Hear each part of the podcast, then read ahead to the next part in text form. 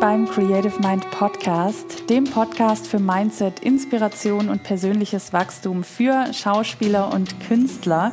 Ich freue mich, dass du hier bist und dass ich dich heute mit einer neuen Folge begleiten darf. Und zwar mit meinem heutigen Gast, dem Schauspieler und Coach Alexander Kreuzer. Und mit ihm spreche ich über seinen Weg natürlich als Schauspieler und als Coach, aber auch darüber, warum Schauspiel auch und vor allem eine Frage der Haltung ist und was ein gutes E-Casting ausmacht, damit du auch am Ende gebucht wirst. Ich wünsche dir ganz viel Freude und Inspiration mit dieser Folge.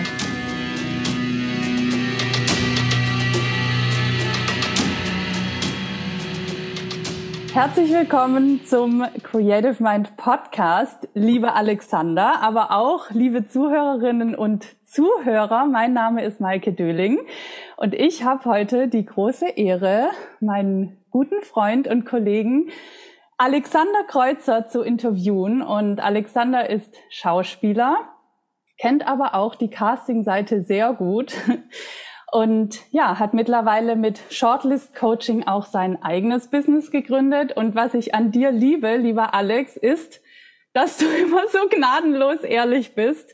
Und deswegen freue ich mich umso mehr auf unser Gespräch. Herzlich willkommen im Podcast. Hallo, schön, dass ich hier sein darf. Fluch und Segen, das mit der Wahrheit. Ich sage es dir, Fluch und Segen, ja. Gnadenlos ehrlich zu meinen Klienten und auch zu meinen Freunden. Und auch zu dir selbst. Ja, auch zu mir selber, ja. Ja, ich finde, das ist eine Qualität. Ja, ab und zu. Ähm, es wäre, glaube ich, ganz gut, wenn ich mir ab und zu mal auf die Zunge beiße. Aber ähm, ich lerne. Man, man lernt ja. Man ist ja ähm, ne, lernfähig auch im Alter. Richtig, ja. Genau. Wie geht's dir denn heute?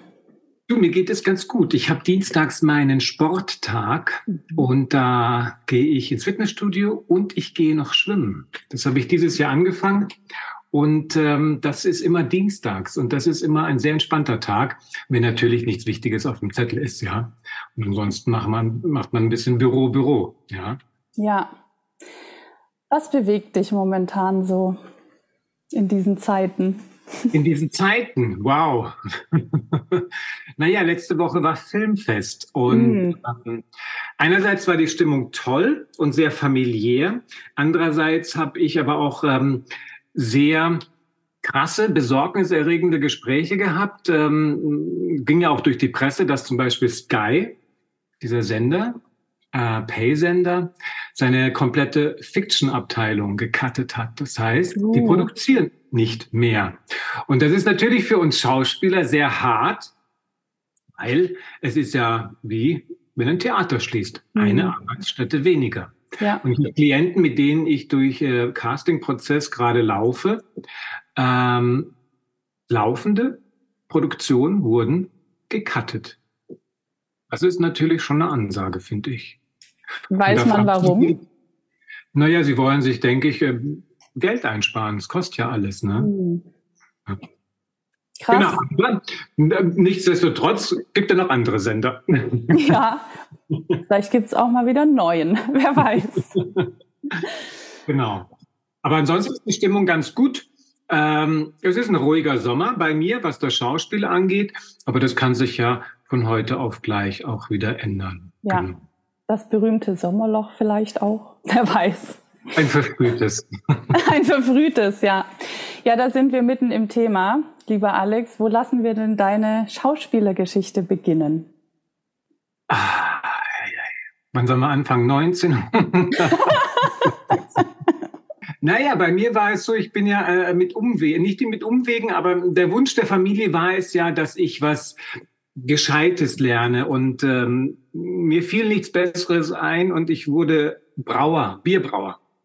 Genau, so fing eigentlich ähm, alles an. Ich bin gelernter Bierbrauer und dann habe ich ähm, das durchgezogen tatsächlich. Also ich habe diese Lehre durchgezogen und ähm, dann war der Weg frei, um Schauspieler zu werden. Und dann bin ich 1998 nach äh, München gezogen mit einem schweren badisch-schwäbischen Dialekt den ich mir erstmal ein Jahr lang bei Friederike Müller abtrainiert habe, um dann auf die Schauspielschule zu gehen. Genau.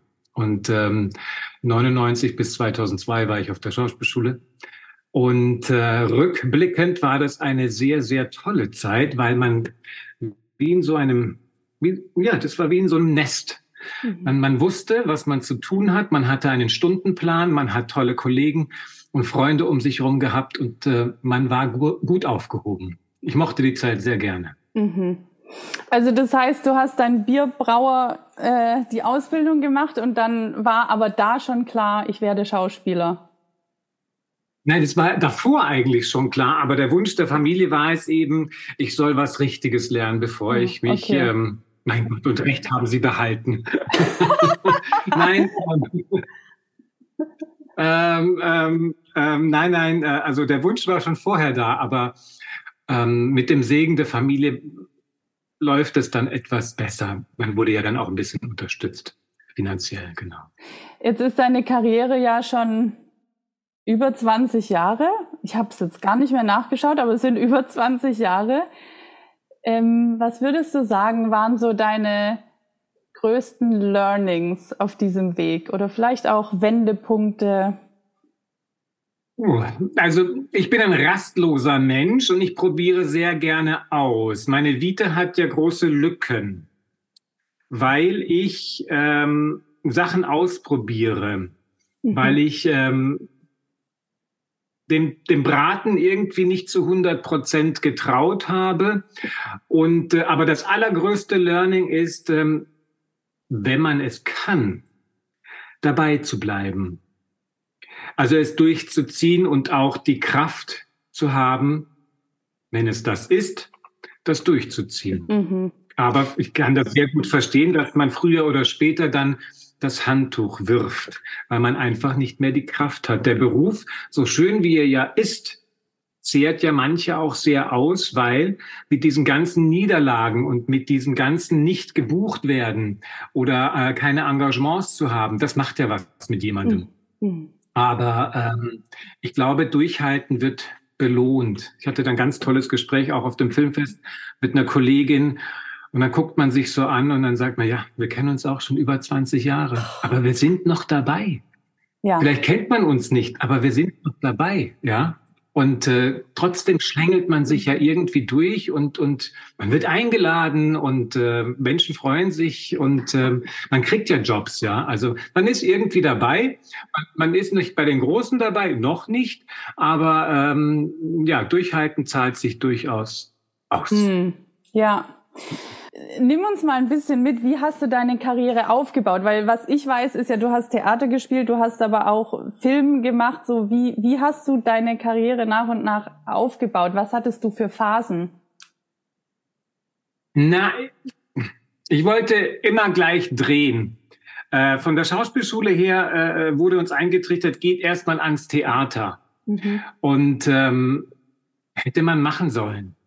Aber man war ja jung und wild und wollte sich selber ausprobieren. Und ich habe das Glück gehabt, dass ich äh, gleich drehen durfte. Und ich, äh, äh, mein erster Dreh war mit Senta Berger. Ja, das war ähm, toll. Ja, und äh, ähm, so ging das dann irgendwie weiter und und klepperte so vor sich her.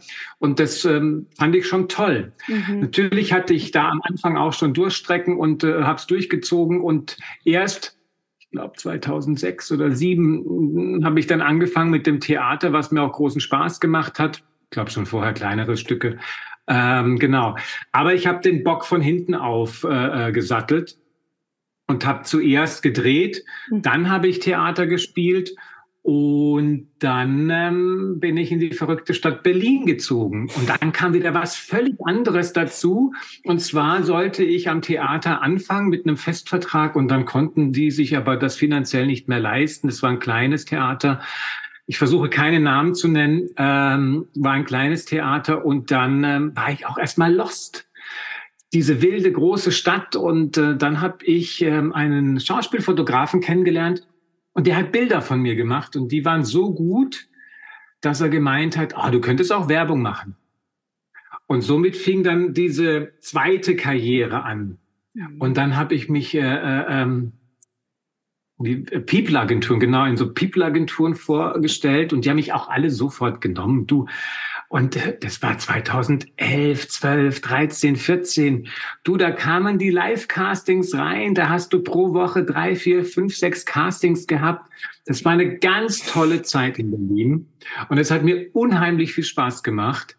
Du hast äh, äh, Kollegen kennengelernt. Äh, aus diesen Kollegen wurden Freundschaften gebildet. Ich sage nur Frederik Funke, ja. Also diese wilde Hummel in Berlin, der, der, der Commercial Hero, ja. ähm, wir haben uns in Kapstadt bei einem Job kennengelernt und seit bis heute sind wir äh, sehr eng befreundet und ähm, das war eine ganz tolle und auch eine ganz äh, besondere Zeit aufgrund der Live-Castings, ja. Mhm. Und heute ist das natürlich alles etwas anders. Ja. Aber es wurde gut gebucht. Ich habe auch viele Jobs gemacht und äh, es hat mir wahnsinnig viel Spaß gemacht. Aber da ich ein rastloser Mensch bin, war mir das alles immer zu wenig. Mhm. Und da hm. das Werbung so gut lief, habe ich das mit dem Schauspiel leider etwas schleifen lassen, weil es kam ja genug Kohle rein. Ja. Und ähm, wollte aber dennoch diese Zeit zwischen den Drehs irgendwie füllen und habe als Casting-Regisseur bei einer Agentur angefangen, deren Namen ich jetzt nicht nennen werde. genau. Und das hat mir unheimlich viel Spaß gemacht, mit den Talenten im Studio zu arbeiten. Das war, ähm, das war eine ganz besondere Zeit. Mhm. Und ja. Ja, ich, äh, ich wollte gerade sagen, ich erinnere mich an die Zeit, weil ich glaube, das war ja so ungefähr genau, die Zeit, wo wir uns auch kennengelernt haben. Genau.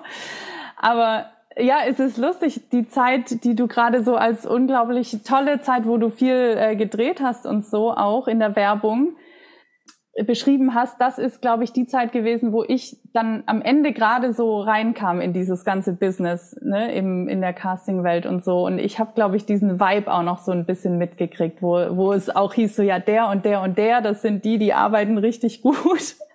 Und du gehörtest dazu. Daran erinnere ich mich noch. Das war so gerade in meinen Anfangszeiten. Ja, also als wir uns kennengelernt haben, das war ja die Zeit, wo du dann eben auch im Casting angefangen hast. Hast du dann gesagt, bewusst, du gehst jetzt erstmal in Casting, ins Casting oder also hast du bewusst deine Schauspielerei so ein bisschen auf Eis gelegt oder wie, wie war das? Na, das war ähm, bei dieser Agentur, als ich da äh, freiberuflich gearbeitet habe, das war dann so, na, das möchte ich ausprobieren, ich möchte es kennenlernen mhm. und ich möchte vor allen Dingen das Business verstehen. Also wie funktioniert es? Ja. ja. Und ich möchte wirklich alle Seiten äh, äh mal gesehen haben, weil ich das alles so spannend fand. Mhm. Ja, einige Kollegen von mir, äh, die das eben nicht haben. Die haben dieses Wissen nicht, ja.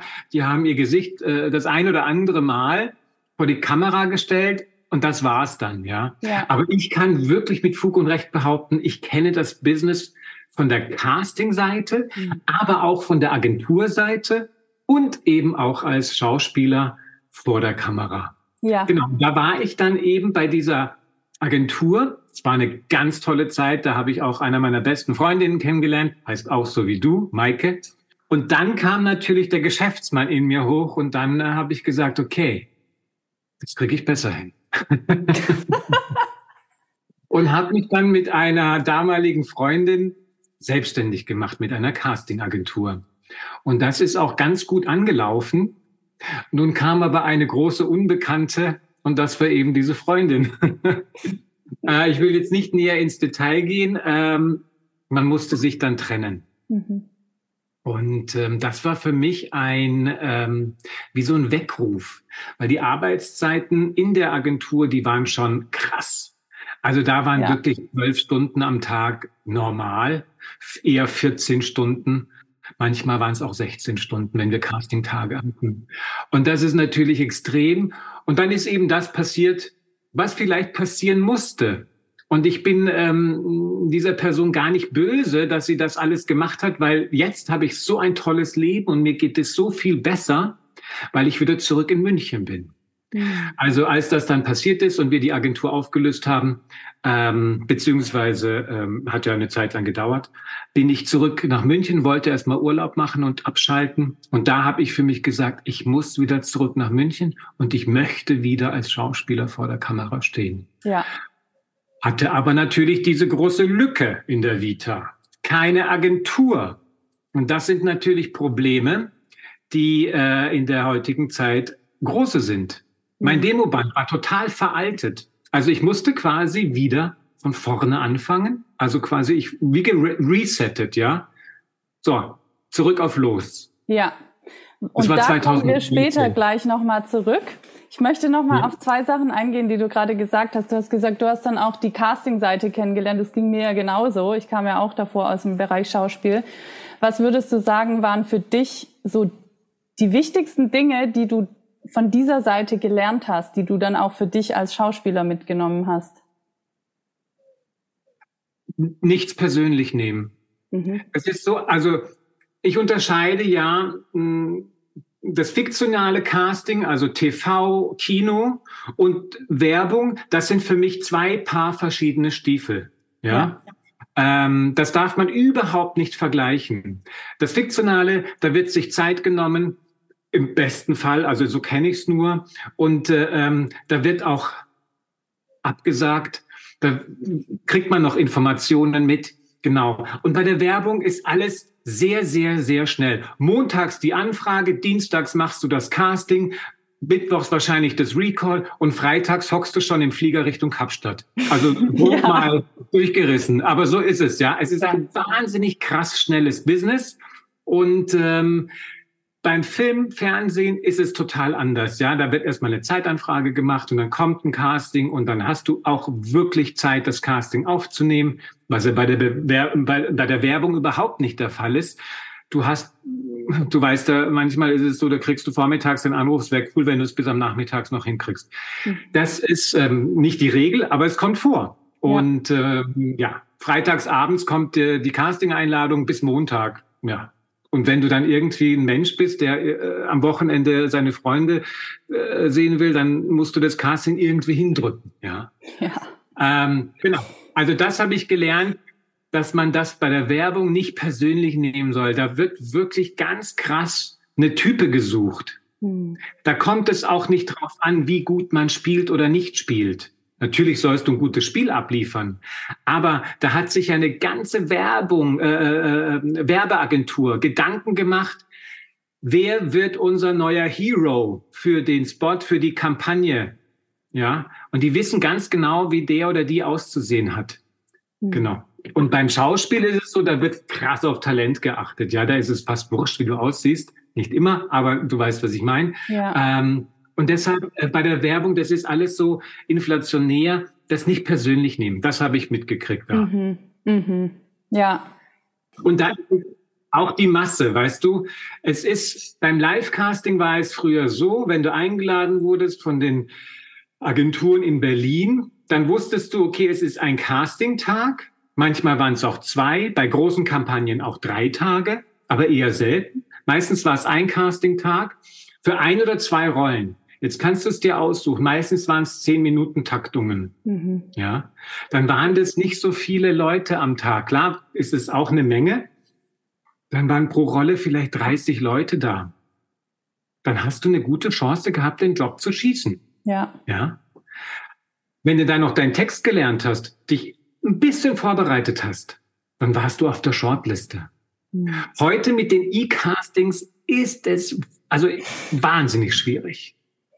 Ich selber habe für mich auch entschieden, proaktiv, nein, das darf man gar nicht sagen, aber es gibt andere Gründe, warum ich keine Werbung mehr mache. Aber ähm, ich finde, die Darsteller, Schauspieler, Models haben es heute mit den E-Castings wahnsinnig schwierig, weil deutschlandweit, mittlerweile auch europaweit gesucht wird. Und ich frage mich, warum? Also was sucht ihr denn? Mhm. Das findest du doch, also da brauchst du doch nicht so weit gehen. Ja. Und ähm, das finde ich schade für die äh, Mitmachenden. Und ich, äh, äh, um ganz kurz aus meiner Coaching-Erfahrung äh, äh, zu sprechen, ich kriege halt mit, dass eine ganz große E-Casting-Müdigkeit stattfindet im Commercial-Bereich. Ich bin mhm. immer hier nur im Commercial-Bereich gerade. Mhm. Ähm, und das tut mir leid und das versuche ich eben mit meinen Kursen, mit meinen Workshops den Leuten eben wieder abzutrainieren und dass sie wieder Freude und Spaß haben an Commercial E-Castings. Ja, ja, ach so, also du meintest die Müdigkeit von Seiten der Darsteller. Genau, ja. Die haben einfach, weil sie genau wissen, ja, ich krieg den Job ja eh nicht. Hm. Genau, und als Tipp vielleicht oder als Wegweiser kann ich nur mitgeben, hast du Zeit? Also stimmt der Drehzeitraum für dich? Stimmt das Produkt für dich? Als Veganer Werbung für einen für äh, Beef Burger zu machen, finde ich ein bisschen schwierig. Also hast du auch Lust auf das Produkt? Siehst du dich in der Werbung? Und let's face it, stimmt die Gage für dich? Mhm. Also wenn diese Punkte passen, dann machst du natürlich ein E-Casting mit.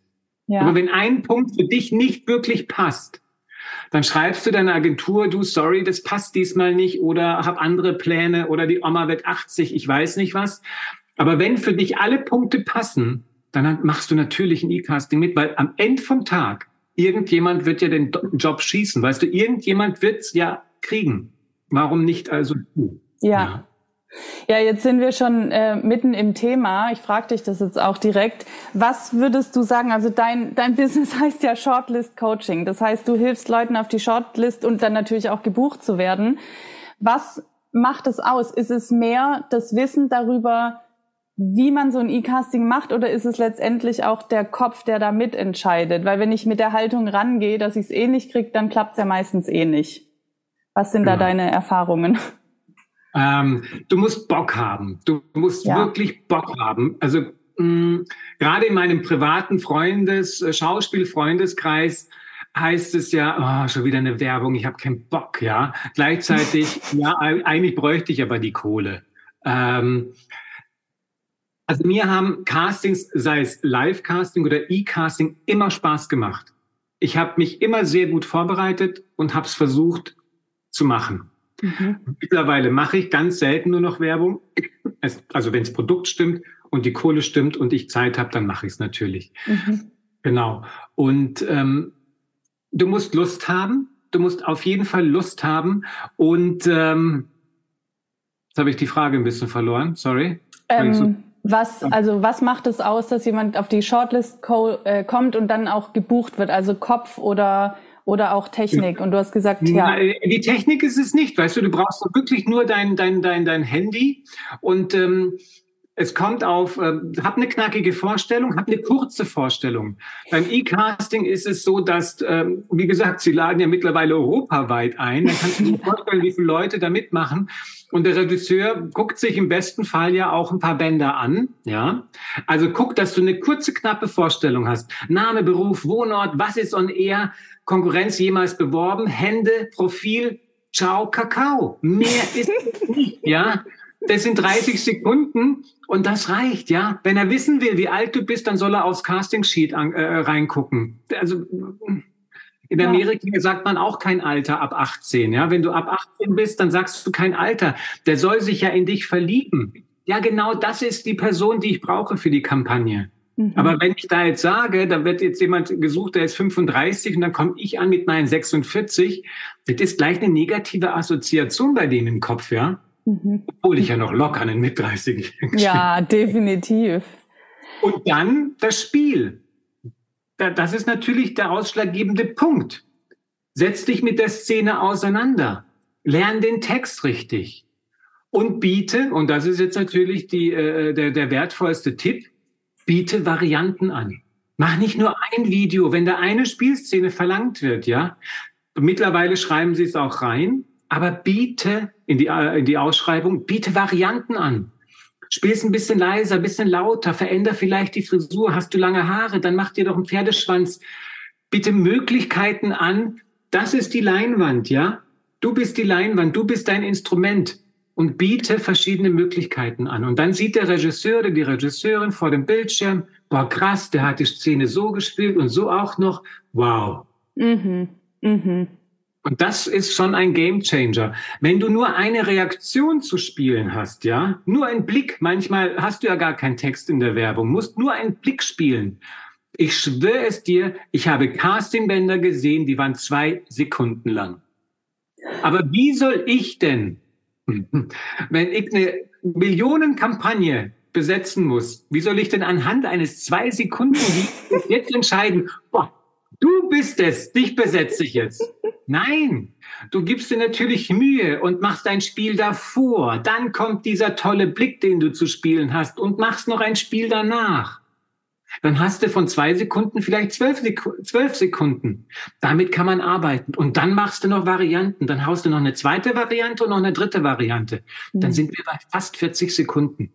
Und das schickst du ein, machst noch eine schöne Vorstellung und deine aktuellen Pulas und immer noch professionelle Bilder einpacken, würde ich immer machen. So sehe ich in Kostüm und Maske aus. Ne, wenn man mich ein bisschen zurecht, sehe ich noch ein bisschen besser aus.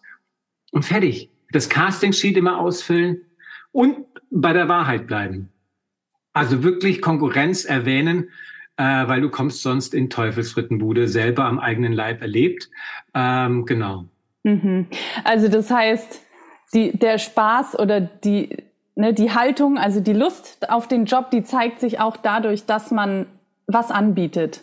Dass man irgendwie so sagt, okay, ich gebe was von mir rein und ich, oh, ich biete euch auch mehrere. Nimm die, nimm die, nimm die 10%-Hürde, mach nicht 100%, mach 110% raus. Geh den Schritt weiter und biete dem, dem, der, der Produktion eben an, hey Freunde, ich habe nicht nur eine Variante gemacht, ich habe zwei. Du hast doch die Kamera aufgebaut. Das ist doch, das ist doch in zwei Sekunden aufgenommen. Mhm. Diese eine Reaktion nochmal anders zu spielen. Mhm. Oder sich kurz die Haare zusammenzubinden. Guck mal, so sehe ich aus, wenn die Haare nach hinten gekämmt sind. Es kostet nicht wirklich nur zwei Sekunden, aber die haben so viel mehr Futter und können sich vielleicht nicht satt fressen an dir, weil du so gut bist. Und dann denken die sich, geil, Shortlist oder gleich gebucht. Ja. Bock drauf haben, hab Bock drauf und habe nicht Dollarzeichen in den Augen. Das habe ich im Live-Casting so krass gesehen. Da kommt, ja. oder? Ja. Da kommen die Leute rein und du weißt ganz genau, du kommst hierher, weil du es also du, brauch, du, du musst es machen, was ich ja verstehe. Wir haben uns diesen Beruf ausgesucht und manchmal hockt man mit dem Arsch an der Kreissäge und man weiß nicht, wo vorne und hinten ist, ja. Aber leider sieht man das. Und dann bist du, kannst du eigentlich so nach Hause gehen. Geld darf es ist so, man, man spürt es auch. Man spürt es in der Art und Weise, wie die Menschen kommunizieren, allein schon in der E-Mail davor. Mhm.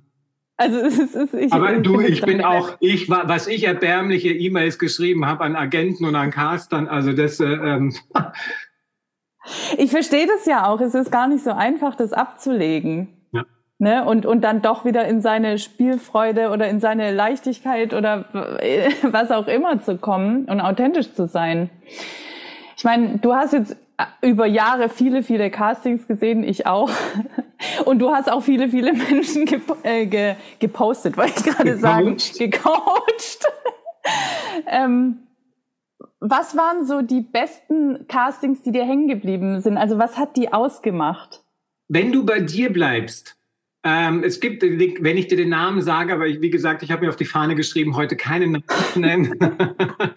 das ist ein, ein Kollege, ein Schauspieler. Ich glaube, der hat gar keine Ausbildung. Ich glaube, der hat nur Werbung gemacht. Genau, der macht nur Werbung. Der kommt rein, der, der kommt, weißt du, in manchen Castingstudios musste man erstmal so eine Banane laufen, ja. Der kam halt rein, ich habe die Casting-Regie gemacht, der kam halt rein. Hi, Mann. Ich weiß, genau, du weißt ganz genau, wie. Der hat sich erstmal so durch die Haare gestrebt. Hi, ich bin ja. Sander, ich bin äh, Abenteurer des Lebens und keine Ahnung, was er gesagt hat. Und das brauchst du, du brauchst dein eigenes. Ja. Schauspieler haben ganz oft das Problem, ähm, dass sie das Schauspiel so nach außen kehren und sich dann so vorstellen, hallo, ich bin die Brigitte und ich bin ausgebildete Schauspielerin. So jemand wird nicht gebucht. So wird ja. niemand gebucht.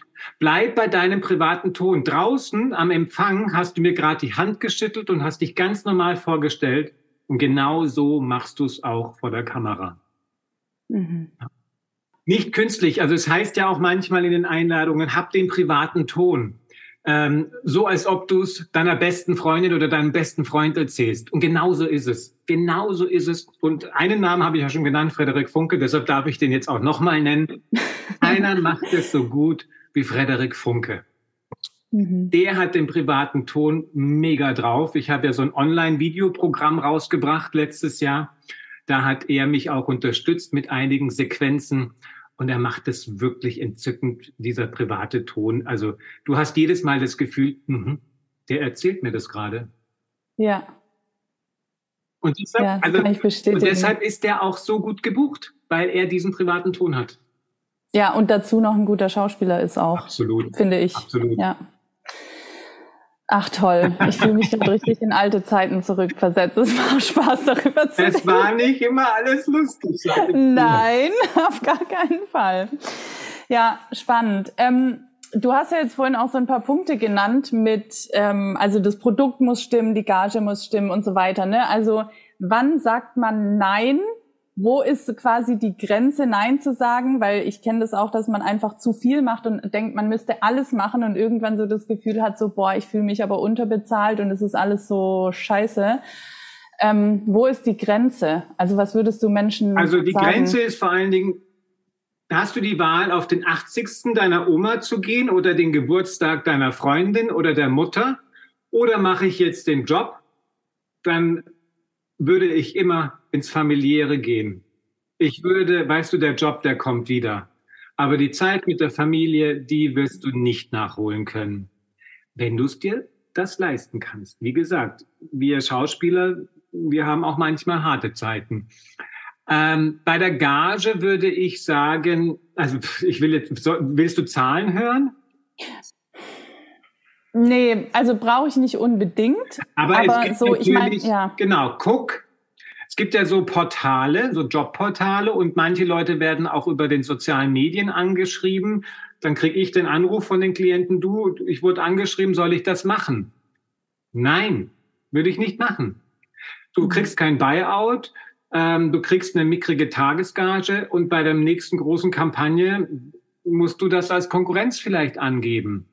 Guck, dass deine Jobs wirklich über Agenturen laufen, weil ähm, es du verdienst wirklich Geld mit den Buyouts. Hm. Was ist mhm. das, womit du Geld verdienst? Also ich krieg bis heute noch von Jobs, keine Ahnung wann, kriege ich noch Geld, weil ich einfach mit tollen Agenturen zusammengearbeitet habe.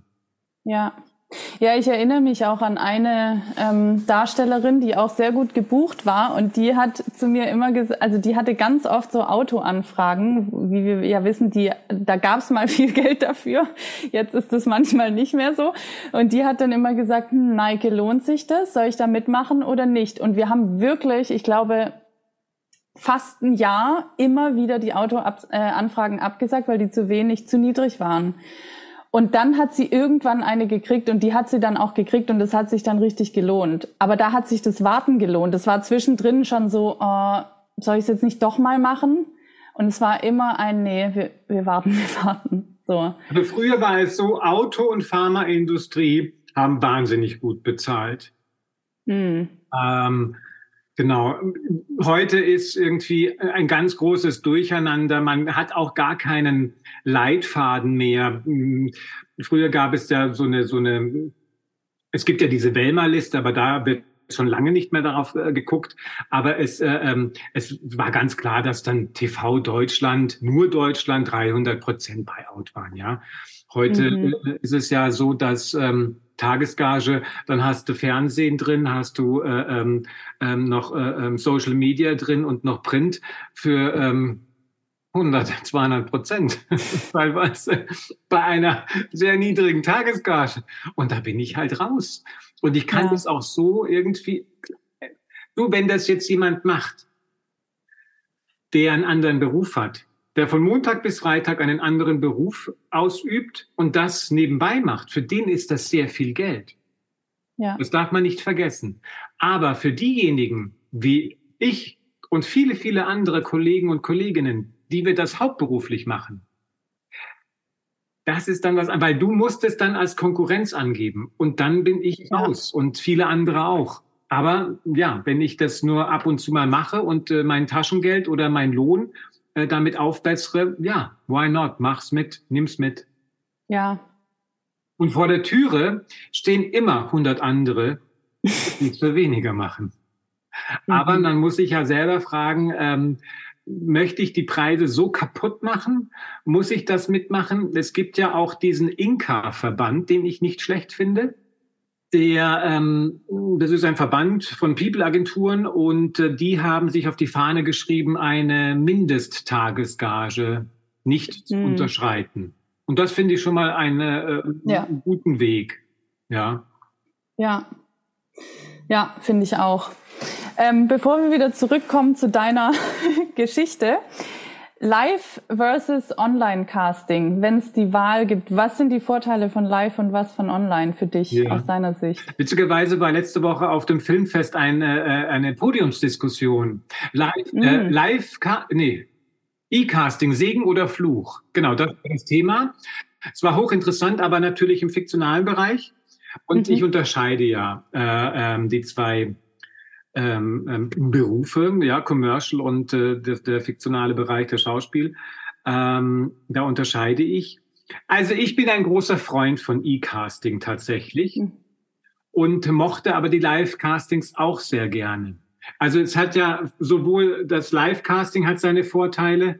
Du musst nur noch hin, du musst dich vorbereiten. Das musst du ja in beiden äh, äh beiden Sachen. Dann musst du nur noch hinfahren und ein bisschen warten oder manchmal auch sehr, sehr lange warten. äh, es gab eine Agentur in Berlin, da hast du teilweise zwei Stunden gewartet, ja? Bis ja. du drankommst, hast so eine Halsschlagader gehabt und hast schon gar keinen Bock mehr gehabt. Und dann warst du dran und dann hast du es verkackt, weil du so lange gewartet hast. Und dann bist du wieder nach Hause gefahren. Da warst du dann auch gut und gerne über drei Stunden damit beschäftigt, ja? So viel dazu. Und wenn du vom Prenzlauer Berg nach äh, Schöneberg fährst, dann bist du auch noch mal eine Stunde unterwegs. Ja, also all ja. das darf man ja nicht vergessen. Und beim E-Casting ist es so, also ich finde das toll, weil du dir natürlich hast du eine Deadline mhm. und ähm, die musst du einhalten. Und ähm, das finde ich eben das Spannende, dass du dir das selber einteilen kannst. Okay, jetzt nehme ich mir die Zeit fürs Casting. Aber ich muss ganz ehrlich sagen, ein Werbecasting ist bei mir in 20 Minuten erledigt. Mhm. Weil ich weiß, also ich habe das, ich habe das Glück, dass ich, ich, das ist jetzt meine Wohnung, aber ich habe das Glück, dass ich noch ein Studio habe und da weiß ich, okay, und ich mache auch nach wie vor alles mit der ganz normalen Handykamera. Ähm, meine Klienten äh, äh, nehme ich natürlich äh, besser auf mit einer Kamera auf, aber meine Castings mache ich alle total auf ein Stativ, drück drauf, fertig, ja. Mhm. Also nach 20 mhm. Minuten. Und es ist meistens, ist es tatsächlich der erste Take. Hast du dir den Text vorher angeguckt? Hast du dir den Text ein bisschen zurechtgelegt? Hast du den Text gelernt?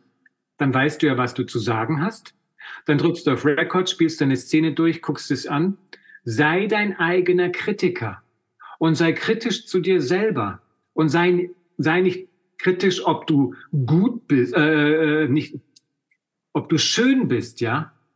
Um, um, äh, äh, äh, man muss ein bisschen Eitelkeit verlieren. Ja? Man sucht nicht mehr die schönen Menschen. Die suchen Typen. Die suchen ja. Typen. Also, hab das Äußere, Äußere weg, weg, weg. Guck, ob dein Spiel gut ist, ja? Glaubst mhm. du dir das, was du gerade aufgenommen hast? Mhm. Wenn du sagst, ja, das glaube ich mir, auch bei der Vorstellung, glaube ich mir die Vorstellung, dann ist es. Ja. Wenn du da aber noch unsicher bist, dann frag dein Mann, deine Frau, dein Kind oder wen auch immer, von mir aus auch den Hund. Aber du selber musst lernen, das anzugucken, es auszuhalten. Gerade die Laien und die Darsteller, die zu mir kommen, die, die sagen, oh, ich möchte mich nicht so gerne sehen. Du musst es lernen, dich selber anzugucken. Du musst lernen, deine Stimme zu hören. Und du musst auch lernen, sie zu mögen. Denn das bist ja du. Und wenn du mhm. aber das Castingband anguckst und sagst zu mir, na ja, ist ja eh nicht gut geworden, dann brauchst du es auch nicht einschicken. ja. Weil wenn du schon sagst, nee, ist ja nicht gut geworden, dann wird es der Regisseur oder die Regisseurin am Monitor genauso denken. Aber wenn ja. du dir das anguckst und sagst, ja, das glaube ich mir, den Satz da, dann kannst du es einschicken. Mhm. Ich glaube, es braucht so einen schmalen Grad auch zwischen, weil ich, ich habe auch einige Klientinnen hauptsächlich, die die dann auch sehr perfektionistisch werden, weißt du? Und ich glaube, irgendwann braucht es dann auch dieses, okay, ich, ich schicke das jetzt ab, anstatt ich mache noch zehn weitere Takes, weil ja oft zehn, ist es ja genau. dann eh am Anfang. Genau, du, kann, du kannst ja zehn weitere Takes machen. Aber das Problem ist halt, es wird nicht besser. Ja. Es wird nicht ja. besser. Wie gesagt, du musst dich davor mit dem Text auseinandergesetzt haben, mhm. bevor du auf Record drückst. Es bringt ja nichts, den Text während du äh, die, die Aufnahme machst zu lernen. Das bringt es ja. nicht, ja. Du musst dich ja. vorher schon damit beschäftigt haben, für dich geprobt haben und dann drückst du auf Record. Und dann ist mhm. es wirklich ein, zwei, höchstens drei Takes und fertig. Und dann machst du noch eine Variante, vielleicht noch eine zweite. Manchmal sind es zwei Spielszenen. Dann machst du natürlich da auch Varianten. Okay, dann sammelt sich das schon. Dann sind es schon vier oder fünf, sechs Videos. Aber believe it or not, es zahlt sich aus. Varianten. Ja. Ja, ich hatte auch mal, ich erinnere mich dran, dass ich vor eineinhalb Jahren oder so schon mal ein Interview hatte, auch zum Thema E-Casting. Und da war auch der Tipp, ähm, dass man halt auch das Technische schon vorbereitet hat, dass man nicht jedes Mal wieder sich den Kopf darüber zerbricht, weißt, wie man genau. jetzt das Bild setzt. Du weißt, äh, genau. Da musst du dir einmal Gedanken machen in deiner Wohnung. Ja. Wo ja. habe ich das beste Licht? Also das indirekte Licht hier, da, hab, da ist ein Dachfenster. Das indirekt, indirekte Licht ist das Beste. Hm. Der Sonnenstrahl auf der Fresse bringt dir nichts. Da sieht jeder Kacke aus, ja? Aber indirektes Licht ist super. Ja, du brauchst keine Lampen haben. Nun gut, jetzt arbeitet aber jemand von morgens bis abends im Büro oder sonst wo, kommt abends nach Hause und muss noch bis zum nächsten Tag ein E-Casting aufnehmen. Dann im Winter wird schwierig, ja, mit dem indirekten Licht. Dann muss ich natürlich irgendeine Lampe anknipsen. Hm kann man ein Ringlicht benutzen, aber nicht zu weit in, ins Gesicht rein, weil dann hast du an, auf der Pupille hast du dann das Ringlicht. Das sieht auch kacke aus. Das heißt, das Ringlicht kannst du als Lichtquelle hinten in die Ecke stellen, damit der ganze Raum erhellt. Und dann kannst du dein Casting machen. Und so ein Ringlicht kostet ja auch nicht viel. Und jemand, der wirklich regelmäßig Castings macht, der soll sich dann so eine Lampe kaufen. Aber wie gesagt, nicht zu nah ans Gesicht, weil dann hast du diese Ringlichter in der Pupille. Und es geht ja beim Schauspiel darum, die Augen zu sehen. Ich möchte sehen, was denkt diese Figur, was fühlt es genau. Mhm. Ja. Man sieht gut aus, aber ich sehe nicht, was gespielt wird. Mhm. Mhm. Genau, also dann hast du die Technik, in dem Fall eben ein, also ein Stativ, das kannst du bei eBay Kleinanzeigen dir holen für 15 Euro, ein gebrauchtes, das brauchst du schon. Da klemmst du dann de, dein Telefon rein und fertig. Mehr ist es nicht. Ja. Und dann weißt du, okay, da habe ich das gute Licht, da sehe ich gut aus. Du musst dich ja auch wohlfühlen. Ja, wir sind ja alle früh, also mehr oder minder ja ein bisschen eitel. Genau. Und äh, ähm, dann machst du die Vorstellung, wenn du alleine bist, kannst du, du kannst jedes Werbe-E-Casting wunderbar alleine machen. Du brauchst nicht irgendwie Tante, Onkel, Mutter, Vater da mit ins Boot holen. Mach es alleine. Nimm dir deine Zeit und mach es allein. Schau das aufs Stativ auf. Wenn Sie wollen, dass du eine Ganzkörper, ähm, dass, dass du dich Ganzkörper zeigst, dann läufst du zur Kamera vor und zurück. So zoomst du dich quasi selber hin und her. Das ist alles wunderbar. Kannst du alles selber machen. Ja, super. Danke. Da waren jetzt schon mega, mega viele Tipps drin. Ich glaube, wir kommen jetzt wieder zurück zu deiner persönlichen Geschichte, wo wir vorhin unterbrochen haben. Du hast gesagt, du bist zurück nach München gezogen. Du hattest einen Weckruf und auch ein paar Tage Zeit für dich. Und dann hast du gesagt, okay, ich will wieder in Schauspiel. Was war dieses, ich will wieder in Schauspiel? Das kann man ja gar nicht so beantworten. Es ist, es ist ja auch damals gewesen, als ich ein junger Mann war. Ich wollte Schauspieler werden. Das ist so eine innere Stimme. Hm und natürlich habe ich diesen, diese, diese Unterbrechung gehabt, aber ich bin noch nicht fertig mit dem Beruf. ich bin noch nicht fertig mit, mit dem Beruf, dass ich sagen kann, dann lasse ich es halt. Ähm, ja. Und ich merke ja auch, ich habe ja zu tun und ich, ich darf ja auch arbeiten und deshalb bin ich auch noch weiterhin dabei. Ähm, ich bin ähm, dann nach München 2019 gekommen und ähm, hatte keine Agentur, hatte kein aktuelles Demoband, hatte gar nichts. Und dann habe ich peu à peu angefangen, mir das aufzubauen. Mhm. Dann kam aber die Pandemie dazwischen. da war ja was. Und dann habe ich gesagt, okay, ich brauche ein Demoband. Ja. Und ähm, das ist ein, ein visuelles Medium dieses Schauspiel. Und jetzt selber was mit dem Handy aufzunehmen, das ist Kacke. Das macht man nicht. Weil, wenn der Ton rauscht, das Bild flackert, das ist alles, und dann, dann konzentriert man sich auf diese anderen Sachen, aber nicht auf das Talent. Mhm. Und dann habe ich äh, mich beworben bei jungen Filmemachern. Tatsächlich, was man auch den jungen Abgängern sagt, ja, ihr müsst äh, Film äh, an die Filmhochschule schreiben. Und genau das habe ich gemacht. Das, ja. mit, mit Anfang 40 habe ich das gemacht und ich fand es toll mit diesen jungen Leuten zu arbeiten. Es ist natürlich schwierig für die gewesen, mit mir zu arbeiten, weil wenn ich dann denen sage, wo sie die Lampe aufhängen müssen, damit ich ausgehe, also das, das, war dann schon grenzwertig, weil ich äh, weiß natürlich, wo die Lampe häng, äh, zu hängen hat. Ja, und ähm, aber es war toll und äh, ich habe auch tolle Projekte mit der FH Salzburg gemacht. Mhm. Wobei ein Projekt, das schmerzt mich sehr, ist bis heute nicht fertig und ähm, da bin ich auch etwas enttäuscht. Aber ähm, da habe ich ähm, auch ein zweites Projekt gemacht, äh, das Verräterische Herz, ein Kostümfilm. Und äh, mit diesen ganzen Kurzfilmchen habe ich mir peu à peu ein Demoband zusammengestellt mhm. und zwar aber auch mit den Rollen, die ich gerne spielen wollen würde. Also ja. die Frage war ja, okay, was willst du in der Zukunft spielen? genau darauf habe ich dann eben meine Rollen ausgesucht. Und dann habe ich auch äh, bei einem ganz tollen Menschen hier in München äh, Demoband-Szenen produzieren lassen. Und mhm. die Qualität ist sehr gut. Mhm. Und das kann ich auch nur jedem empfehlen, da ein bisschen Geld in die Hand zu nehmen und sich dann was Gescheites zu produzieren. Ja. Und äh, weil da ist dann wirklich so äh, krass, ähm, aus welchem Film ist denn das? mhm. weil die Qualität einfach sehr gut ist. Ähm, ja. Genau. Und mit dem Material habe ich dann erstmal mir eine Agentur gesucht. Ganz kurz, wie schnell ging das, dass du, also du hast dich auf die Filme beworben, ihr habt gedreht, wie schnell hast du das Material bekommen? Naja, mm, da musst du, du, das ist natürlich, da sind Filmstudenten alle gleich, also nicht alle, aber die meisten. Also es dauert, du musst sehr dahinter sein. Am besten mhm. lässt du es dir vertraglich äh, zusichern mit einer Deadline. Ansonsten muss die Tagesgage gezahlt werden. Mhm. Dann haben die, glaube ich, auch einen kleinen Druck.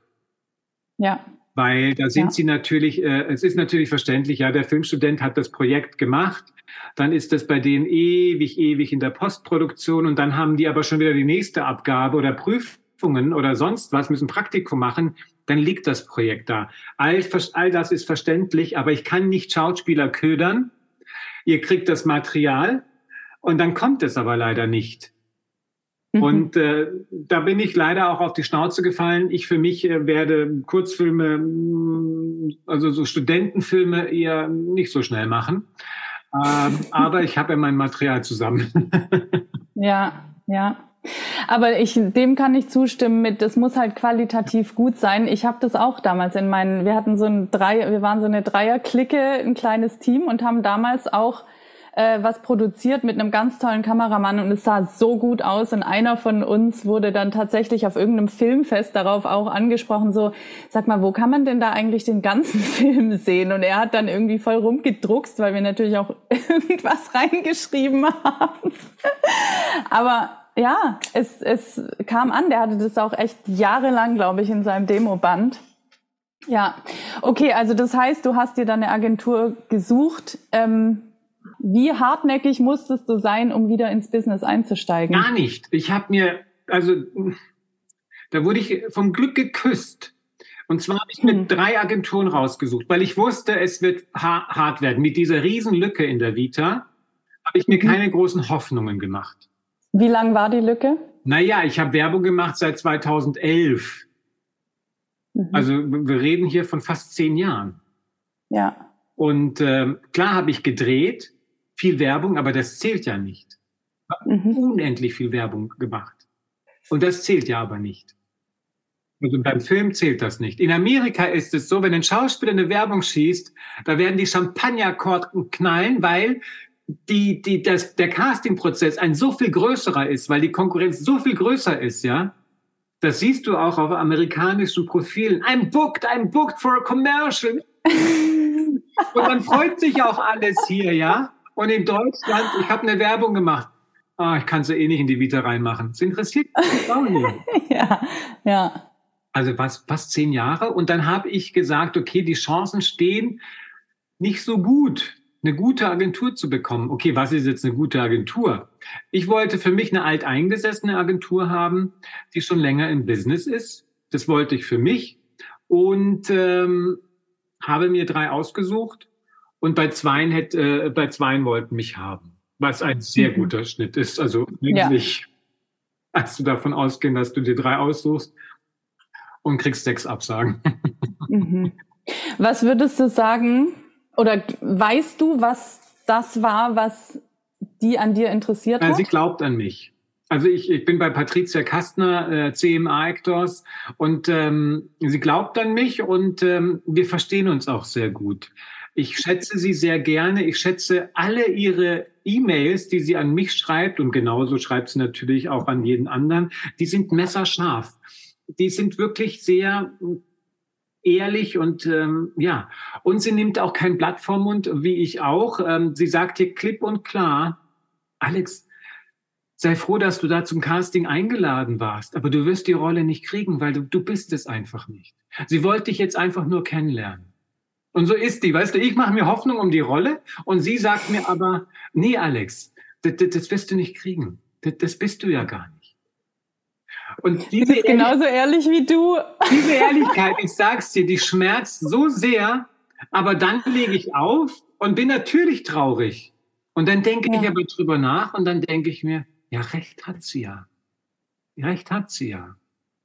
Ja, und die wollte dich aber kennenlernen. Und äh, ähm, genau, die, die wollte mich kennenlernen. Ja. Ist doch wunderbar. Ja. Und genauso managt sie auch Termine wahnsinnig. Ich habe Anfang des Jahres war ich in zwei Produktionen drin und dann, wie es halt so ist, viele Verschiebungen und so. Und dann wollten mich beide an einem Tag haben und dann, das hat sie alles so toll gemacht und äh, ich bin wahnsinnig zufrieden mit ihr. Früher war ich ja so ein Agenturhopper auch und heute, das ist aber auch das Alter, dem Alter geschuldet. Ich bin wahnsinnig relaxed geworden und ich ähm, bin bei ihr und ich bin happy. Also es gibt ja wenig Schauspieler, die happy sind mit ihrer Agentur. Ich bin ja. happy mit ihr und ähm, genau, von daher, es muss passen. Man muss jetzt mhm. nicht Best Friends sein mit seinem Agenten oder mit seiner Agentin, äh, weil es ist ja eine Geschäftsbeziehung. Ja. Und die pflegen wir. Mhm. Ich muss auch ganz ehrlich sagen, also ich glaube, wenn, weißt du, so wie du das erzählt hast, ich habe das Gefühl, du hast an dich geglaubt und dann wirst du auch Menschen treffen, die an dich auch glauben. Ja, du musst, an, also das Schlimme ist ja, ja. Ähm, du musst ja an dich glauben, weil wenn du den Glauben an dir selber verlierst, wer soll es denn sonst tun? Hm. Ich weiß auch, das wird noch was werden mit mir. Das weiß ich, ja. Also wie gesagt, ich schlängel mich ganz gut durch und habe ja zu tun. Mhm. Mhm. Aber äh, dass ich jetzt sage, die äh, große Hauptrolle in der Weekly äh, durchgängig oder äh, Tatortkommissar, das bin ich noch nicht, ja. Aber ich bin ja noch jung. Ich, gut, ich habe das Rückfahrtticket schon gebucht, ja, mit 46, aber ich habe ja noch ein paar gute Jahre. Ja, definitiv. Also von daher, äh, ich mache mir keine Sorgen. Das heißt, du hast dann auch Drehs gekriegt. Genau, ja. Also, also ja. sie sagte, ach so, das ist, glaube ich, noch ganz interessant zu erzählen. Sie sagte zu mir, mach dir mal keine Hoffnung, das dauert jetzt noch zwei Jahre, bis da was kommt.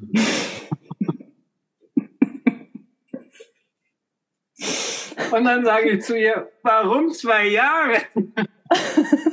du, believe it or not, Recht hat sie behalten. Recht hat sie behalten. Echt? Das ist schon so lange her. Äh, und dann kam äh, der erste Dreh, der kam ein, nach anderthalb Jahren, kam dann Herzogpark damit fing dann an, äh, äh, äh, äh, genau, und dann, und sie, sie siehst du wirklich, äh, ich, ich traue ihr, ich vertraue ihr und äh, äh, ja, auch unser Agenturtreffen jetzt auf dem Filmfest, das war ganz toll, das hat sie alles so toll organisiert. Und dann habe ich auch die anderen Kollegen da kennengelernt und äh, ähm, die hat da wirklich ein gutes Gespür. Sie hat eine sehr junge Agentur, sie hat viele Abgänger und ähm, hat da wirklich ein gutes Händchen für Typen. Ja? Hm. Mochte den, ja. den Nachmittag sehr. Genau, dieser Austausch mit den jungen Wilden, ja, die alles noch vor sich haben, die, die, die dieses ganze Drama noch mitmachen werden. Oh, ich wollte gerade sagen, du hast auch noch alles vor dir, aber ich meinte das Positive. Natürlich. Und das Tolle ist aber, es ist aber so, ähm, man selber wird ja so entspannt und man, mhm. mir ist auch ganz viel egal geworden. Ja. Ähm, aber ganz kurz nochmal, äh, um ins Casting zu gehen, auch beim Werbecasting. Es gibt so ein, zwei Jobs im Jahr. Ich weiß nicht, ob du das auch kennst. Und es müssen gar nicht mal die hochdotierten Werbedinger sein. Aber so ein, zwei Jobs im Jahr sind es, da hat man besonders viel Herzblut reingelegt ins Casting. Und man ist sich eigentlich sehr siegessicher, dass man den Job kriegt. Und wenn dann die Absage kommt, dann trauere ich. Ich trauere wirklich dieser Absage hinterher und bin tief traurig. Und das sind so ein, zwei Jobs im Jahr. Dieses Jahr hatte ich es noch nicht, aber vielleicht kommt es noch. Ja. Selbst bei einem Werbecasting, da bin ich dann so, so dermaßen enttäuscht und sauer und frage mich, warum. Und dann wird aber auch gestalkt und geguckt, wer es bekommen. Inwiefern motiviert dich das dann auch weiterzumachen? Na, das motiviert mich. Ich, man macht ja weiter. Es ist ein ja. Beruf, weißt du. Man macht ja, ja sowieso ja. weiter. Ähm, aber es interessiert mich dann tatsächlich. Mhm, ja? mhm. Aber du nimmst dir dann auch bewusst den Raum, da mal dann du trauern, trauern, zu dürfen. Du musst, ja. äh, du musst Abschied nehmen von diesem Ding, ja. Also wie gesagt, ja. Werbecastings, die kommen und gehen. Da darfst du auch gar nicht trauern. Das ist, äh, das ist wie Durchlaufposten, ja. Das kommt und geht. Mhm. Wenn du das Casting gemacht hast, dann machst du das Casting und dann musst du es schon wieder abhaken, gehst zum nächsten Job. Musst es allerdings in deinen Kalender eintragen, damit du weißt, wo die Sperrtermine sind. Aber mhm. wie gesagt, ein, zwei Jobs im Jahr sind es, die äh, besonders wehtun. Beim Fiktionalen mhm. ist es natürlich, wenn es um große Rollen geht, dann ist es immer hart. Ja. ja. Aber auch da wird man relaxter. Mhm. Also ich finde ja, auch wenn ich dir so zuhöre, mir wird gerade so bewusst, was ich interessant finde an dir, ist nämlich, dass du hast eine Agentur, aber du lehnst dich auch nicht zurück und sagst, ja, jetzt warte ich halt mal ab, die soll jetzt mal machen, sondern du machst auch selbst, du investierst, du hast letztens ein wunderschönes neues About Me Video gedreht und hast mir gesagt, dass du da auch echt investiert hast, also an Zeit und aber auch an Geld. Was treibt dich an, solche Sachen zu machen? Und du scheinst ja auch echt Spaß dran zu haben. Du darfst den Castern, also wir reden jetzt vom Fiktionalen, du darfst den Castern ja nicht eine E-Mail schreiben ohne Inhalt. Das bringt ja. dir gar nichts. Du musst sie ja anschreiben und sagen, du, es bringt ja nichts zu schreiben, zum Beispiel, hey, ich habe gerade ähm, gedreht, kommt aber erst nächstes Jahr raus. Was ist denn? Gibt es? Das ist keine Information für die äh, Herrschaften in der Besetzung. Ich habe mir auf die Fahne geschrieben, wenn ich eine E-Mail an diese Menschen schreibe, die ja einen wahnsinnig stressigen Beruf haben, da prasselt es ja jeden Tag an E-Mails rein und dann kommt noch meine E-Mail rein. Dann möchte ich sie mit Inhalt füllen. Das heißt, ich habe was gedreht, ist auf dem Demoband.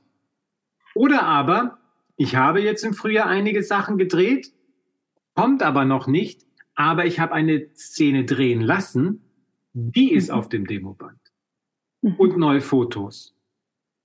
Oder auch jetzt das About Me Video, genau. Das habe ich dann als Gesamt, also ich habe dann alles gleichzeitig gemacht, diese drei Informationen. Ich habe Sachen gedreht, das ist noch nicht drauf, aber dafür ist eine neue Szene drauf und ein About Me Video. Und das About Me Video war so ein Punkt, ich bin eigentlich kein Freund davon. Aber ich habe lang mit meiner Agentin äh, gesprochen und dann habe ich gesagt, okay, ich mache eins. Und dann habe ich mir lange, lange überlegt, wie sollte es denn sein? Auf jeden Fall nichts über Schauspiel quatschen, weil das, ne, das machen ja leider viele, dass sie so voll einsteigen. Nee, ich möchte die Person kennenlernen. Ja. Also nichts übers Schauspiel, weil da kann man sich die Demobände angucken oder sich die Vita angucken oder schöne Bilder. Ich wollte mich so zeigen, wie ich bin mit allen Verrücktheiten und mit der ganzen Schnodderschnauze und was auch immer. So wollte ich mich zeigen. Aber ich wollte es, wie gesagt, wir sind hier bei einem visuellen Medium. Und da gab es äh, einen äh, Kameramann, mit dem habe ich für Bosch letztes Jahr gedreht, den Kevin. Und habe ich gesagt, nur mit dem. Nun war der, äh, mhm. ist der nicht in München. Und dann hat er mich kontaktiert. Er ist in München, hat hier einen riesen Job, aber könnte am Wochenende. Und dann haben wir das am Wochenende gemacht. Also in vier Stunden. Let's face it. Und er hat dann äh, die Arbeit. In vier Stunden? Wir haben das Krass. in vier Stunden runtergerockt. Naja, man weiß ja äh, äh, mittlerweile, was man zu erzählen hat. Zwei Freunde haben mir äh, äh geholfen, haben die Fragen gestellt, Jana und Manuel. Und ich gucke es tatsächlich sehr gerne an. Ja, ich habe es auch sehr gerne angeguckt. Und ich habe ein tolles Feedback bekommen. Also was mich freut, weil ich war sehr unsicher. Ich ähm, hatte am Morgen hatte ich ein bisschen Allergie in den Augen und dann dachte ich mir, mm, mm, mm, dann fühlt man sich so unwohl und man weiß, man gibt ja Geld aus, aber du kannst mhm. ja jetzt nicht sagen, du sorry, ich habe Allergie, ähm, wir müssen es verschieben. Das geht halt nicht, ja. Ein Drehtag ist ein Drehtag. Und aber sieht fantastisch aus und das mit der Allergie hat sich dann auch gelegt. Und ich guck's gerne an. Genau, da sind wir wieder bei dem Punkt. Ich gucke es gerne an, also guckt sich doch das Gegenüber oder der, der sich dann anguckt, wahrscheinlich auch gerne an. Aber wenn ich von vornherein sage, hm, gefällt mir nicht, nicht gut.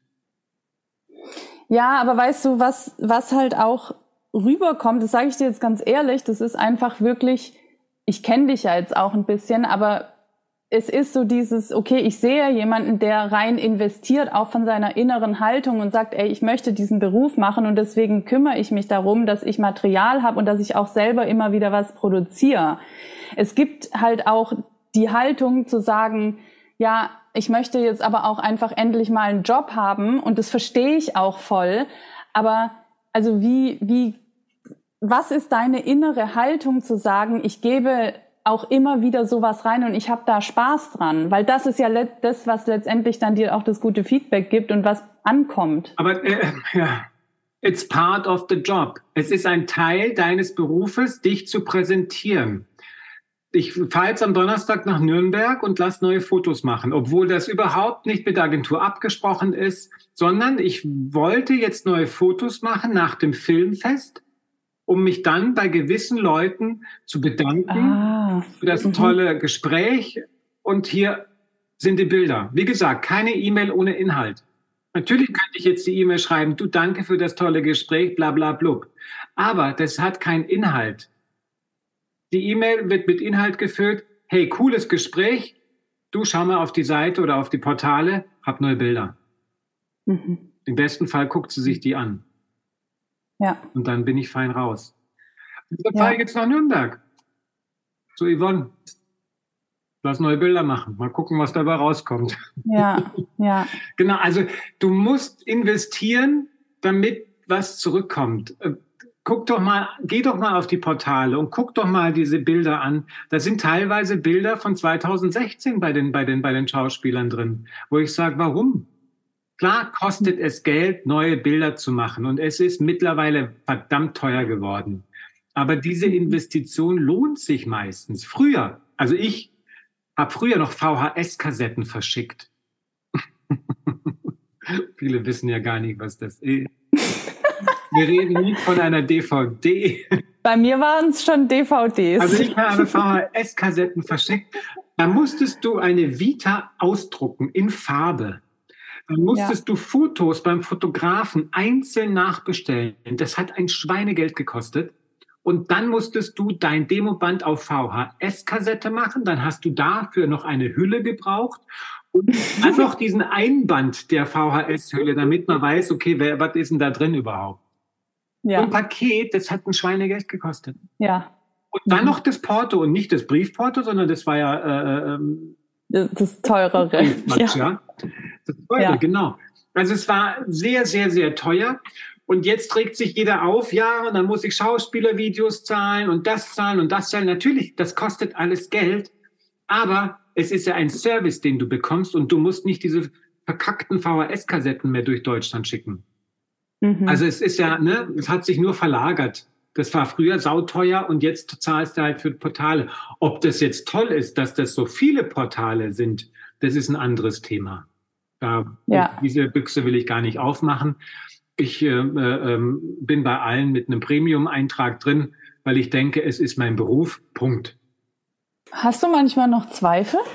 Weil ich habe das Gefühl jetzt so nach diesem Gespräch, dass du echt so eine gewisse Entspannung hast. Und ich habe letztens auch mit einem anderen Freund mich unterhalten, der ungefähr so lange ist im Geschäft wie du, der auch seine Ups und Downs hatte, aber der auch was ähnliches gesagt hat wie du. Der hat gesagt, ich bin jetzt mittlerweile an einem Punkt angelangt, wo ich meine Sachen einfach mache und nicht mehr so, also er ist auch innerlich entspannter geworden und hat so eine gewisse Confidence, dass er das kann. So, und dass, dass er jetzt nicht noch ständig irgendwo anders gucken muss oder zweifeln muss, ob das jetzt der Weg ist oder nicht. Ist, wie ist es bei dir? Bei mir ist es gerade, also innerlich ist es gerade schwierig. Es ist nicht leicht, weil ich habe ein tolles Jahr gehabt bis April. Mhm. Jetzt ist es ruhig. Es mhm. ist verdammt ruhig. Also ähm, klar habe ich das Coaching, aber mhm. wir reden ja vom Schauspiel jetzt. Und das ähm, zermürbt mich auch innerlich aber ich versuche es gerade auszuhalten. Weißt du? ja. Und ich versuche nicht, Patricia, alle, äh, was ich nicht mache, aber früher hätte ich das gemacht, alle drei Tage anzurufen, warum kommt nichts, warum kommt nichts, ja. Ich versuche es auszuhalten. Und es geht ganz gut und äh, man muss einen Weg finden. Ähm, dann geht man halt zweimal die Woche zum Schwimmen, weißt du? Äh, man muss sich beschäftigen. Gott sei Dank habe ich das Coaching, was mich auch sehr gut ablenkt und ich habe happy Klienten. Und es ist dieses Jahr, glaube ich, auch, es wird viel weniger gedreht dieses Jahr mhm. als letztes Jahr. Mhm. Und das heißt, die ganze Branche leidet ja drunter. Das ist ja nicht nur ich, der leidet, sondern es sind ja ganz viele Kollegen, die nichts zum Arbeiten haben. Und ich glaube, man muss jetzt weiter an sich glauben, ja. und, und, und, und versuchen es durchzuhalten. Weil ich glaube, es wird eher schwieriger, als dass es leichter wird. Ich glaube, die fetten Jahre sind erstmal wieder vorbei. Weil auch ein Netflix und ein Prime fangen an zu sparen und äh, hauen nicht äh, tausend äh, Produktionen raus, sondern äh, müssen auch gucken, wo sie mit dem Geld hingehen. Ich glaube, ja. es wird ähm, herausfordernd für uns alle. Aber weißt du, das sind auch wir, auch äh, äh, der Caster, die Casterin, die hat dann auch nicht mehr so viele Projekte auf dem Tisch. Das ist ja eine ganze Branche, die jetzt, glaube ich, einen langen Atem haben muss. Ja. Und deshalb hofft man vielleicht, in eine Serie reinzurutschen. Ja. genau. Also ich kann das sehr, sehr gut nachfühlen. Es ja. ist witzigerweise, finde ich, ein bisschen ähnlich, gerade auch in der Coaching-Branche. Und Absolut richtig, ja. Weil ich glaube, das hat ganz viel mit der äh, Rezension zu tun. Nee, Rezension ist was eine Rezession zu tun. Rezession, ja. Rezession zu tun. Ähm, das, das stimmt. Ich habe gestern mit äh, einem Freund, der ist Business Coach. Mhm. Und äh, wir haben gestern telefoniert, der heiratet im Sommer und äh, ähm, der hat gemeint, krass. Bei ihm ist es so krass eingebrochen und ähm, weil die Leute ihr Geld zusammenhalten. Ja. Aber es ist okay. Das mhm. kommt ja wieder. Man muss es jetzt einfach aushalten. Genau. Und wenn ja, es also, finanziell nicht geht, dann muss man halt, ähm, mein Gott, dann geht man wieder Kellnern für eine Zeit lang. Mhm. Ja, also ich, ich sag's dir ganz ehrlich, bei mir ist es auch dieses Jahr so, dass es eher zurückgegangen ist von den Einnahmen und ich weiß auch warum, weil der ganze Markt sich momentan verändert, auch der Online-Markt vor allem. Und es ist aber wirklich so, ich glaube wirklich ganz fest dran, sowohl in deiner Branche auch, als auch in meiner Branche oder unserer gemeinsamen, du bist ja auch im Coaching drin, dass die Leute, die weiter an sich glauben, die was zu geben haben, die wissen, dass sie was zu geben haben und die dranbleiben, dass die, die wird's weiterhin geben und die werden erfolgreich sein darin. Da glaube ich wirklich ganz fest daran. Also ich, ich sehe es ähnlich wie du und ich merke halt auch, dass es aber gleichzeitig auch darum geht, auch neue Wege zu finden und zu sagen, okay, ich versuche es auch mal anders, als ich es jetzt die letzten zwei Jahre versucht habe. Und ich werde kreativ in dem, was ich erschaffe und ich probiere mich auch aus. Ich glaube schon, dass es auch darum ein bisschen geht. Ja. Ja. Ach, Alex. es, äh, du, äh, ja, wir könnten weiter dir. quatschen und weiter quatschen, wir, wolltest du sagen. Ohne Witz, wir könnten weiter und weiter quatschen. Und ich habe auch noch eine Abschlussfrage an dich. Was würdest du dem Alexander von vor 25 Jahren mit auf den Weg geben? Geh erstmal ans Theater. Geh erstmal fix ans Theater und dann guckst du von da aus weiter. Das würde ich ihm mitgeben. Und ähm, sei entspannt. Es wird alles gut. da denke ich äh, ganz oft dran. Weißt du, man, man hat ja irgendwie ein gutes Leben. Also es ist ja alles ja. da und es ging ja irgendwie immer. Man hat schon irgendwie alles gehabt, weißt du? Und von daher äh, ähm, sollte man da auch sagen, es ging doch die letzten 25 Jahre gut. Warum soll es denn die nächsten 25 Jahre nicht gut gehen? Also warum nicht? Ja. ja daher, warum nicht? Ja. Alles easy. Genau. Finde ich super. Und dann vielleicht noch ein paar Abschlussworte von dir an unsere Zuhörerinnen und Zuhörer oder Zuschauer. Was sind deine drei Tipps für heute, die, die Na, du jetzt spontan Also meine drei Tipps ist, also bitte, äh, was den Commercial Casting äh, Bereich angeht, mach die E-Castings mit und hab versucht, da wirklich wieder diese Spielfreude zu finden. Und denk dran, was ich am Anfang gesagt habe. Ähm, seht ihr euch in dem Produkt? Stimmt der Drehzeitraum? Stimmt die Kohle? Und äh, äh, was war's noch? Ähm, könnt ihr euch mit dem Produkt identifizieren oder sowas? Wenn das der Fall ist, ja, dann äh, macht ihr natürlich ein E-Casting mit. Und ähm, ja, Spaß dran haben. Mhm. Ich, ich, keine Ahnung, ich habe so viel Freude mit diesem Beruf und, und diese Magie, wenn du ans Set kommst, diese ganze Fake-Welt, ja, und da wird was kreiert, was eigentlich gar nicht existiert, ja. Ich liebe es einfach. Ich liebe auch äh, äh, die Kulissen. Wenn du, wenn du, wenn du in der Bavaria drehst, die ganzen Kulissen, das ist ja alles nur Pappmaché und irgendwelche Holzwände. Aber diese, diese, ich, ich liebe es einfach. Ich liebe diese ganze Branche mit den ganzen Ups und Downs, die es hat und die es, glaube ich, auch braucht, weil das ist ja unser Instrument und wir, wir haben ja in unserem Hirn diese ganzen Schubladen, ja, und, und das kann ich ja nur bedienen, wenn ich gelebte Emotionen und gelebte Geschichten weitergeben kann. Ja, ja. Und da würde ich sagen, Leute, glaubt an euch, so wie es der Alex tut und investiert in euch. Weil ich habe das Gefühl, du investierst in deinen Weg und das wird sichtbar. Und ich glaube auch, an dich, lieber Alex. Genau. Wo kann man dich finden, sowohl als Coach als auch als Schauspieler? Wie kann man mit dir arbeiten? Alexander Kreuzer, das ist ähm, eine Homepage, das ist für das Schauspiel. Shortlist Coaching ist ebenfalls eine Website auf Instagram, Shortlist Coaching. Genau, mhm. da kann man mich finden. Ich antworte sowohl über Mail als auch über Instagram. Das muss man, glaube ich, heute. Die junge Generation hat Instagram als Messenger entdeckt. Genau. Ja. ja. Und vielleicht noch kurz zum Schluss, was bietest du denn an in deinem Coaching? Also eins zu eins weiß ich, du hilfst Leuten genau, bei also Coaching, also eins, aber du hast auch einen Kurs. Eins zu eins biete ich an, ähm, dann mache ich Workshops, aber allerdings erst, also für Erwachsene erst wieder im äh, Herbst. Dann habe ich mhm. ein Online-Video-Coaching-Programm für diejenigen, die nicht in München sind. Das ist ein Fünf-Stunden-Programm. Äh, fürs Commercial Casting Business. Ähm, da wird wirklich von A bis Z dir alles genau erklärt, wo du deine Kamera zu positioniert hast, da Spielszenen von Genussshot über alles. Wird dir alles genau erklärt. Es machen ganz tolle Schauspieler mit, unter anderem auch Frederik Funke. Frederik Funke.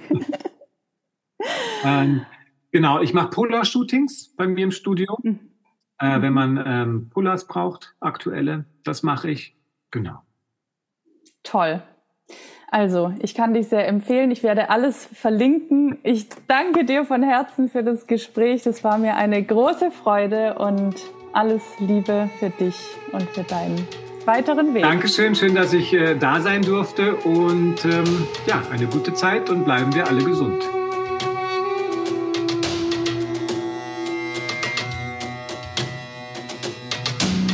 Ich hoffe sehr, dass wir dich mit dieser Folge inspirieren konnten, dass du etwas für dich und deinen Weg daraus mitgenommen hast.